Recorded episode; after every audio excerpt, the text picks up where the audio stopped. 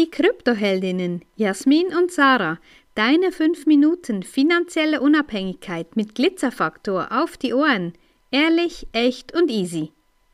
Wir möchten diese Woche noch auf ein anderes bekanntes, ja, und wahrscheinlich ist das dir auch bekannt, dieses Thema, nämlich die Aufschieberitis, auf diese, dieses Phänomen zu sprechen kommen, weil wir haben ja in der Folge 88 haben wir über die Delayed Gratification, also die aufgeschobene Befriedigung gesprochen, dass e-, eben etwas ähm, länger dauern darf, respektive dass du eben nicht immer gleich dein Geld einfach so ausgibst. Und das ist ja der erste Schritt, wenn du investieren möchtest. Und ja, das ist dann die Folge daraus, äh, folgt dann eben die Aufschieberitis, weil sofortige Be Befriedigungen dann plötzlich viel einfacher sich anfühlen, als eben das zu tun, was du eigentlich tun solltest oder was du dir vorgenommen hast. Ja, es geht jetzt nicht nur rein um deine Finanzen und doch ist das gerade so spannend, weil wir da immer wieder sehr erfinderisch sind, mit Ausreden zu finden, warum etwas gleich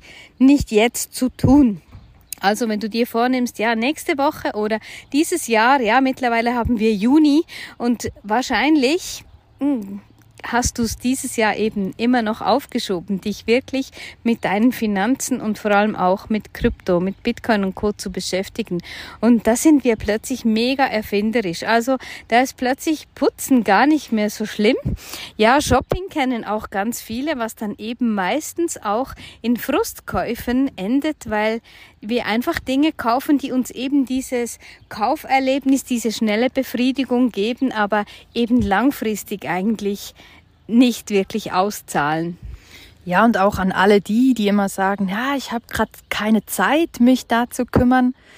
Wie oft am Tag oder in der Woche und wie lange guckst, guckst du Fernseher? Was schaust du dir da an? und wie viel Zeit vergeht dabei. Und vielleicht guckst du ja nicht irgendeine Sendung oder einen Film, sondern bist vielleicht am Gamen. Ja, auch ein Thema. Auch ein Zeitfresser. Also einfach auch da, guck mal, wofür du deine wertvolle Lebenszeit ausgibst und wie viel mehr du in dieser Zeit hättest tun können oder du immer noch tun kannst, weil du kannst dich ja entscheiden, wie du es machen möchtest.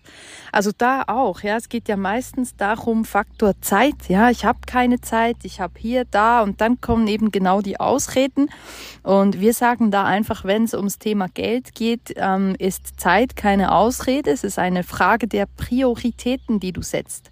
Ja, und das ist auch ein ganz, ganz wichtiges Thema, dass du dann nicht irgendwelche Muster dir aussuchst, um irgendwas nicht zu tun, sondern auch ehrlich mit dir selber bist, ja, dich nicht irgendwie selber belügen musst oder irgendwelche komischen Geschichten dir erzählen musst plötzlich, was jetzt doch noch alles zu tun wäre, ähm, außer dich einfach mal mit deinen Finanzen zu beschäftigen.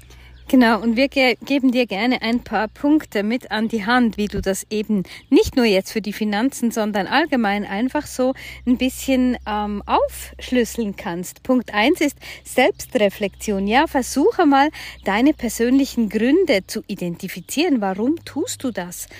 Das ist wirklich so. Manchmal tun wir eben das nur, weil es aus Gewohnheit ist. Ähm, dann zweitens ist auch ganz wichtig die Zielsetzung. Setze dir klare und erreichbare Ziele, gerade auch mit deinen Finanzen. Ja, schau mal an, wofür du überhaupt Geld ausgibst. Erstelle mal ein Budget. Und dann eben breche die großen Aufgaben in kleinere Schritte, weil sonst, sonst ist es immer wieder so, da stehst du vor einem Berg und weißt gar nicht, wo du überhaupt beginnen sollst und was tust du dann? Eben genau aufschieben und dir irgendetwas suchen, was dir sofortige Befriedigung verschafft.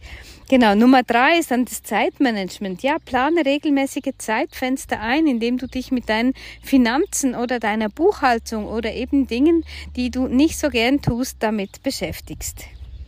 Ja, und dann geht's weiter mit Punkt Nummer vier. Such dir Unterstützung. Ja, sprich mit Menschen darüber, die wirklich verstehen, worum es geht, die dir das erklären können, wie das für dich auch funktionieren kann. Und das ist genau das, was vorhin Sacha gesagt hat.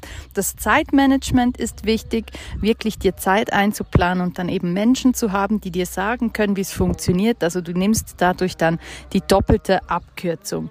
Und Schritt Nummer vier, nee, Schritt Nummer fünf sind wir, sorry, ähm, ja, mach das Schritt für Schritt. Ja, du kannst nicht jetzt schon Top-Investor sein, wenn du noch gar nicht damit begonnen hast.